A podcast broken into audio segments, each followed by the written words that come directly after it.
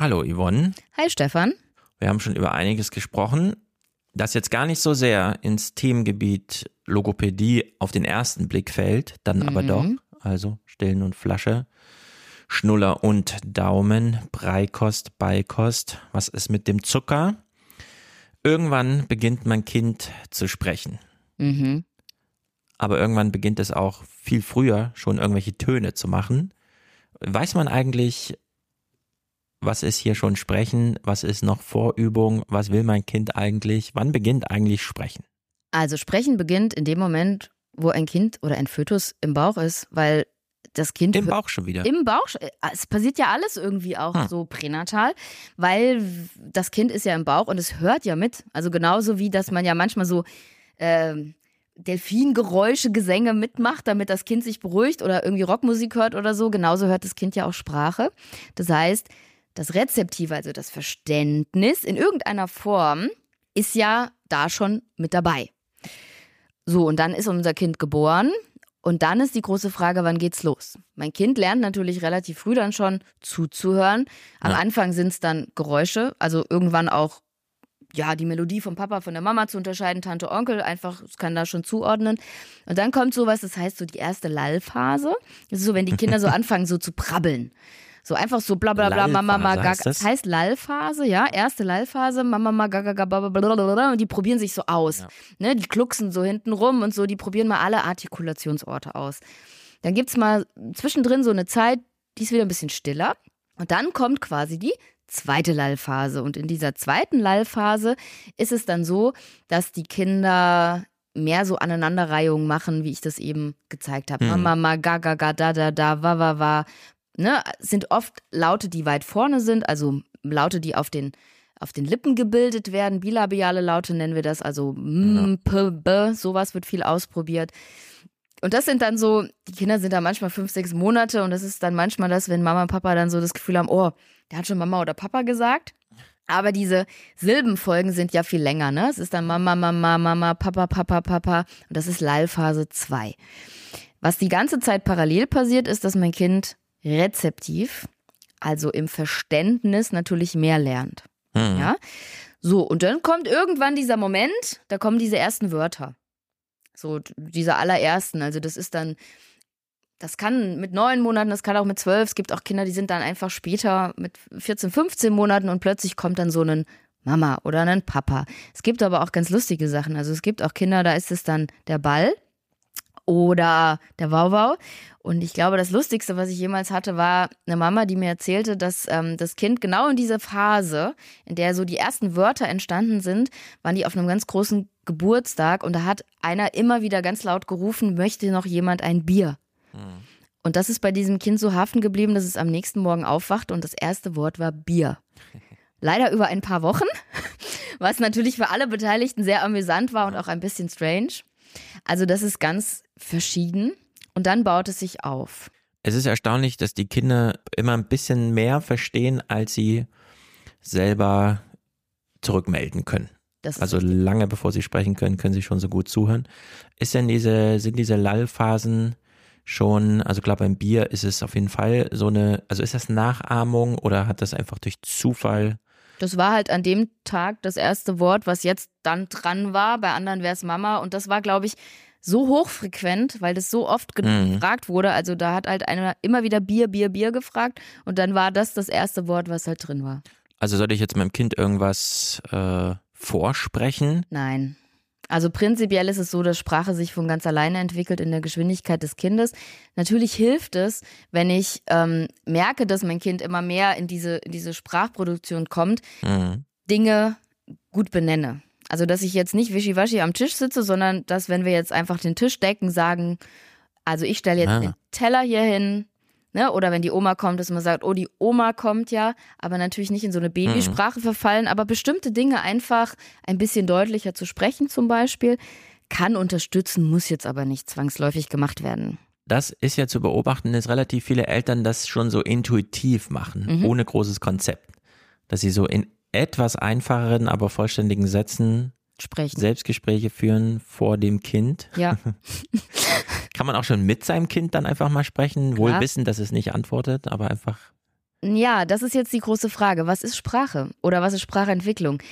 Nur weil mein Kind verbal nicht antwortet, heißt es ja nicht, dass es nicht reagiert. Hm. Denn, und das ist ganz wichtig, Sprache oder unsere, unsere Kommunikation, nennen wir es so, setzt sich jetzt ja nicht zwangsläufig aus Worten zusammen, sondern ja auch ganz viel aus Taten und aus Interaktion.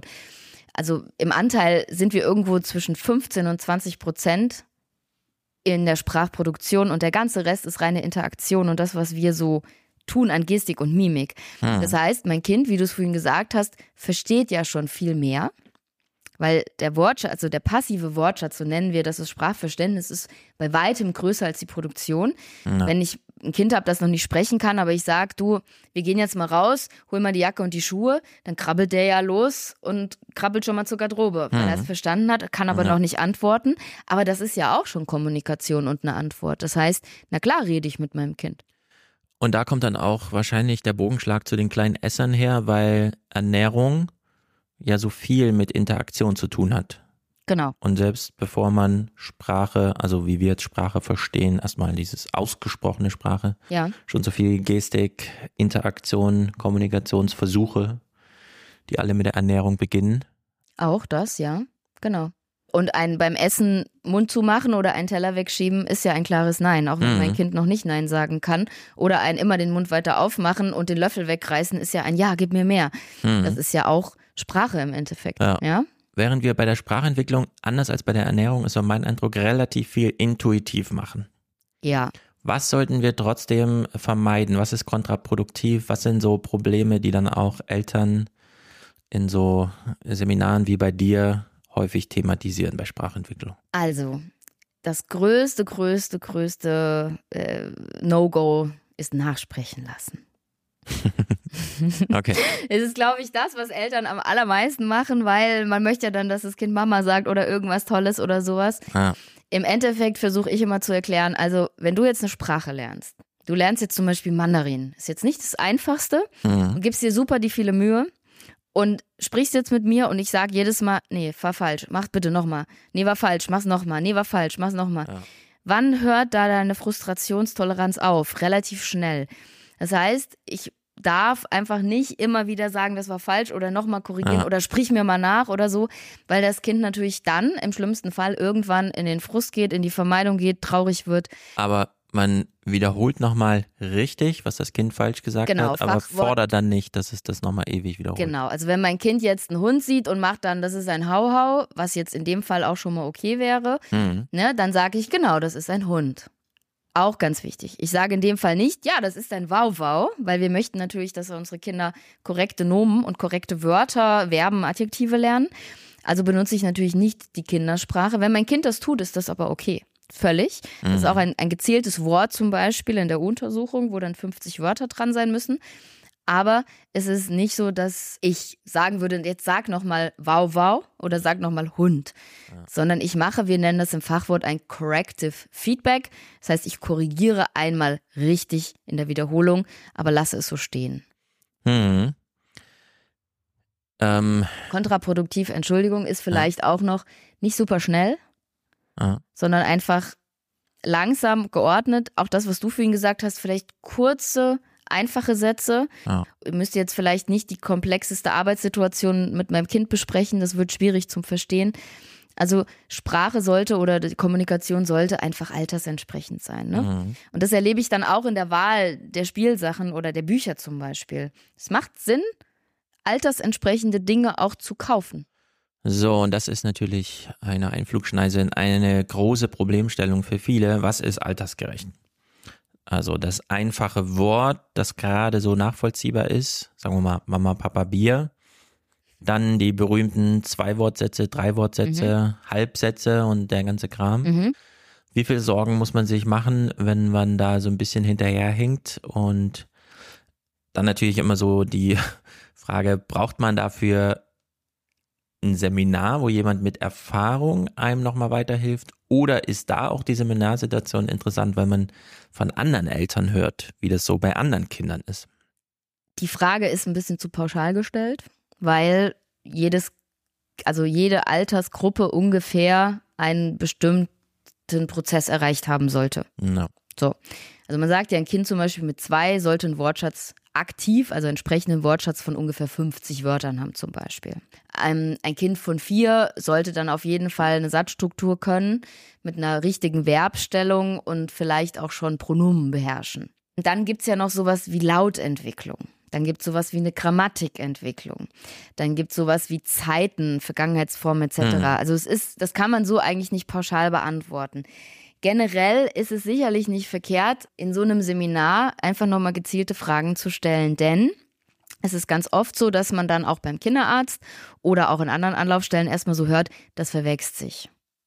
Das ist so ein, als Logopädin natürlich ein, eine Sache, die man nicht so gerne hört, weil sehr, sehr viele Dinge verwachsen sich dann nicht mehr. Und gerade wenn wir jetzt sowas nehmen wie die Lautentwicklung, also das Kinder lernen ja alle Laute, also das sind die einzelnen Buchstaben, wir nennen das nur Laute zu verschiedenen Zeitpunkten. Ja. Und da ist es zum Beispiel so, wenn jetzt ein Kind mit vier immer noch kein R kann, also immer noch anstatt auf die Rutsche auf die Lutsche geht, mhm. dann ist das etwas, was sich sicherlich nicht mehr verwachsen wird.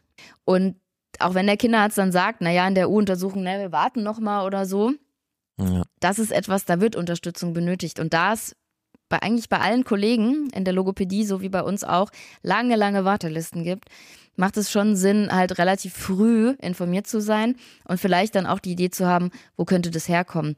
Denn Sprachentwicklung ist ja auch beeinflusst. Zum Beispiel durch häufige Infekte, ja. Paukenergüsse, äh, Wasser hinterm Trommelfell, ähm, also all zu viel Sachen. Medien. Ja fördern die Sprachentwicklung gar nicht, weil ein Kind lernt nicht zweidimensional, sondern dreidimensional, auch Sprache. Das heißt, wenn ich jetzt den ganzen Tag das Tablet anhabe, wird mein Kind Sprache nicht lernen oder nicht so gut lernen, wie wenn wir dann an den Tierpark fahren und dann sehen wir mal ein echtes Wildschwein und die Frischlinge ja. und wir riechen die auch. Also wird dieses Thema Sprachentwicklung äh, auch wieder zurückgebunden an das Schnullern und Nuckeln wie schon in den vorherigen Ausgaben besprochen. Kommen wir doch mal in der nächsten Ausgabe zu einem Thema, das beides zusammenbringt. Kinder, die anfangen zu essen und anfangen zu kommunizieren und damit auch mitteilen, das will ich aber gar nicht essen. Das Thema Picky Eater. Picky Eater besprechen wir beim nächsten Mal. Alles klar.